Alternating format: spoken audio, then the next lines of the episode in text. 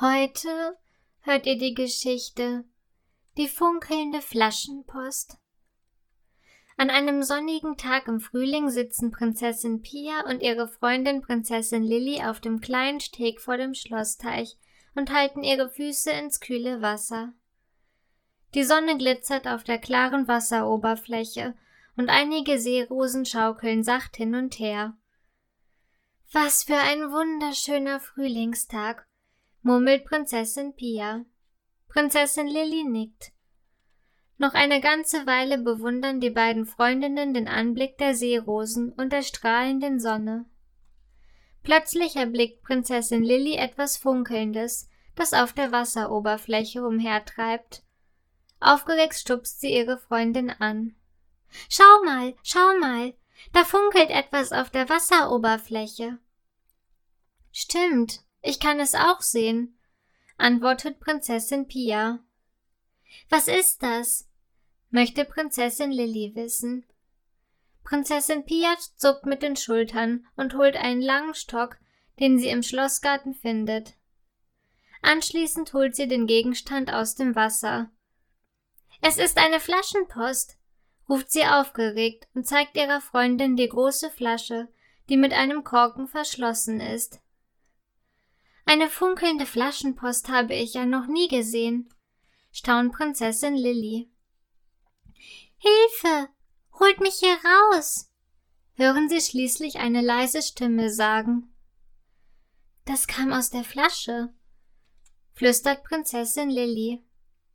Vorsichtig öffnen die beiden Freundinnen die Flasche und schütten sie behutsam auf ihren ausgestreckten Händen aus. Sie trauen ihren Augen kaum, als sie einen kleinen, winzigen goldenen Stern in ihren Händen halten. Der arme Stern, flüstert Prinzessin Lilly ihrer Freundin zu. Er sieht erschöpft aus, meint Prinzessin Pia mitfühlend. Ich bin erschöpft, piepst der Stern leise. Ich heiße Sternchen und bin das Sternkind meiner Sternfamilie. Letzte Nacht bin ich vom Himmel gefallen und mitten im Meer gelandet. Eine Meerjungfrau hat mich gefunden und in diese Flasche gesteckt. Mit großen Augen schauen die Prinzessinnen den kleinen Stern an. Du armer kleiner Stern, sagen die Prinzessinnen im Chor. Prinzessin Pia streichelt dem Sternchen vorsichtig über seine schimmernden Zacken. Möchtest du dich im Schloss etwas ausruhen? Fragt sie anschließend.